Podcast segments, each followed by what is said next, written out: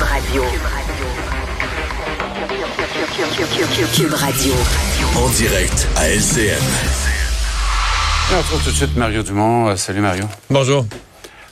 On commence par parler donc de la réponse de Boucha. Donc tout le monde est choqué aujourd'hui. Puis on se pose la question qu'est-ce que doit répondre le Canada à ça? Ben euh, la sanction là, de neuf, euh, neuf euh, fonctionnaires euh, russes et euh, neuf autres de Biélorussie, on s'entend que c'est très minimal. On sait même pas est-ce que vraiment euh, ces gens-là ont des affaires au Canada, donc c'est plus symbolique. On a tracé une ligne rouge qu'on voulait pas se mêler de cette guerre-là, puis les images d'horreur qui nous sont présentées, euh, les images de barbarie, les images horribles, euh, reposent la question, mais si tu me le demandes sincèrement, je ne pense pas qu'on va changer d'orientation, que les pays de l'OTAN, les pays de l'OTAN à l'heure actuelle font le calcul que la stratégie fonctionne. On fournit des armes à l'Ukraine, on se mêle pas de cette guerre-là, il y a donc pas d'escalade de la guerre, et euh, les Ukrainiens gagnent jusqu'à maintenant, font reculer l'armée russe plus qu'avec les armes qu'on leur fournit, font reculer l'armée russe plus que tout ce qu'on avait imaginé. La tragédie, évidemment, c'est les vies humaines perdues en, en Russie, c'est euh, la violence des actes qui sont posés euh, par l'armée russe. Euh, et ce sont des, des, des Ukrainiens, des civils, des gens ordinaires qui en payent de leur vie. C'est la folie de la guerre. Mais euh, je ne pense pas que les pays de l'OTAN vont, vont revoir leur stratégie ou vont sauter dans le conflit à ce, à ce point-ci malgré ça. Moi, je pense que l'impact est beaucoup plus sur l'après. Poutine, son, sens? son- le Poutine, son entourage, ces gens-là euh, vont devenir des infréquentables à long terme. Donc autant pour les compagnies privées, autant pour les gouvernements. Euh, pour des années, là, personne ne voudra faire affaire avec le régime actuel de Russie, euh, ni directement, ni indirectement. Personne ne voudra être vu sur la photo avec eux. La semaine passée, M. Trudeau se demandait, ouais, est-ce qu'on va inviter Poutine à un sommet du G20 dorénavant? Excusez-moi.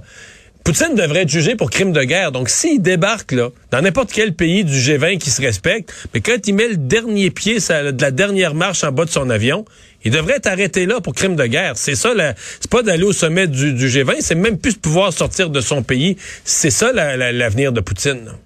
Oui, ça nous ramène à, l'Union soviétique puis au, au- au rideau de fer. Euh, hein, parlons maintenant du, du- masque. On entendait M. Legault tantôt, Alain Laforêt nous disait, bon, ben on se dirige vers euh, le maintien du masque, en tout cas dans, dans les lieux euh, publics. Euh, Ça semble aller vers là, en tout cas pour l'instant. Pour moi, c'est une évidence, là, dans le sens que, euh, c'est ce que c'est le temps. Là, on a un nombre de cas euh, très, très, très élevé. On le sent, euh, on parle autour de nous. On l'a vu à Star Academy hier soir, mais c'est représentatif à peu près de tous tous les milieux de travail où il y a beaucoup de cas. On recommence Ouais. du délestage là, dans plusieurs régions, surtout dans les régions plus éloignées, des plus petits hôpitaux. On recommence à mettre des gens en attente, annuler des chirurgies. Alors, euh, je veux dire, est-ce que ce serait logique à ce moment-là d'enlever la seule mesure qui reste? Moi, dans mon esprit, non, là, pas du tout.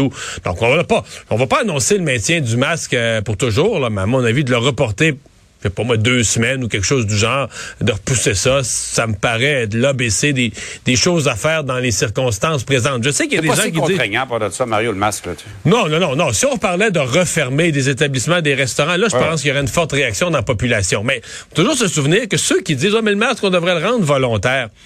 Le masque, c'est une barrière qui protège dans les deux directions. Mais parlez aux experts, là, ils nous le répètent tout le temps, la plus grosse protection, c'est ce qui sort. Oui, oui, ce qu'on respire, ce qu'on ce qu'on on prend comme air, ça, ça le filtre. Ah ouais. Mais c'est d'abord ce qui sort. Donc, si on porte le masque aussi pour dire, moi, je vais être dans un lieu public. Si je tousse, si je parle, si je protège les autres, c'est une responsabilité qu'on qu'on qu'on prend chacun. Alors, de le, de le rendre, pour moi, de, de le rendre comme la norme obligatoire partout, c'est tout à fait dans l'ordre des choses. Un mot sur le GIEC, là, trois ans euh, pour euh, réduire les. On a trois ans pour réduire de façon significative les, émissions de gaz à effet de serre. C'est un, genre d'ultimatum, là. Ouais, c'est un ultimatum. Euh, on nous parle des conséquences graves si on le fait pas, mais je pense que le, le public qui voit ça est tout simplement assommé. C'est-à-dire qu'on se dit, oui, mais trois ans pour changer complètement notre mode de vie, nos transports, nos bâtiments, etc. sais, la, la vérité, c'est qu'en trois ans, tu peux pas le reconstruire ou rénover Ouais, tous ça les fait longtemps qu'on se fait dire, mais on fait rien, on bouge pas beaucoup. Là. À un moment donné, euh, on Ben, arrive à trois ans, bon, ça va Ben, vite, oui et non. Euh, les gouvernements ont implanté des taxes sur le carbone, ont fait un certain nombre de choses, mais moi, sincèrement, Michel, je pense que si les gouvernements implantaient ce que le GIEC leur demande là, dans les démocraties, je pense que la plupart des gouvernements seraient battus aux prochaines élections. Euh, c'est triste à dire, mais la population, la population là où on se parle n'est pas là, n'est pas prêt à faire, à changer complètement son mode de vie, à cesser de voyager. à- Donc, euh, c'est un, c'est- c'est c'est- c'est vraiment un- une espèce de cul-de-sac. Euh, Ah ouais. Est-ce qu'on va euh, pouvoir sur quelques années prendre le virage, l'accélérer avec des gros investissements Ouais. technologiques? Mais le rapport du le rapport du GIEC, je pense pour bien des gens aujourd'hui, ça apparaît comme wow, quel cul-de-sac. Hey Mario, merci beaucoup. Là. Au revoir. Alors Alex, dans les autres nouvelles, qu'est-ce qu'on surveille dans les heures à venir? Cette décision sur le masque, Oui. je pense bien. Hein? Ben, on a des petits indices là aussi parce Ouais, que je te parlais ça- ça tantôt. coule de partout, euh, ouais, ça coule de partout.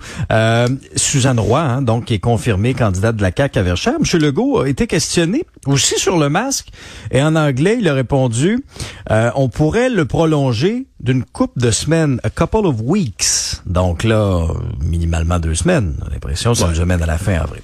Mais généralement, c'est le lundi soir qu'ils ont leur rencontre hebdomadaire. c'est ça. Euh, donc probablement que le, le- le directeur de la santé publique va faire sa recommandation ce soir et la rendre publique euh, demain. Parce que c'est demain la date limite euh, techniquement. On avait dit on donnera 10 jours de préavis. Puis la date de la levée du masque, c'est le 15 avril. Donc le 5 avril, 10 jours avant, si on est pour le reporter, ben, c'est demain qu'il faudrait l'annoncer au, euh, au public.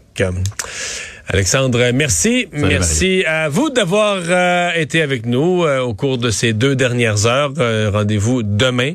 15h30, euh, c'est Sophie Durocher qui prend le relais. Bonne soirée.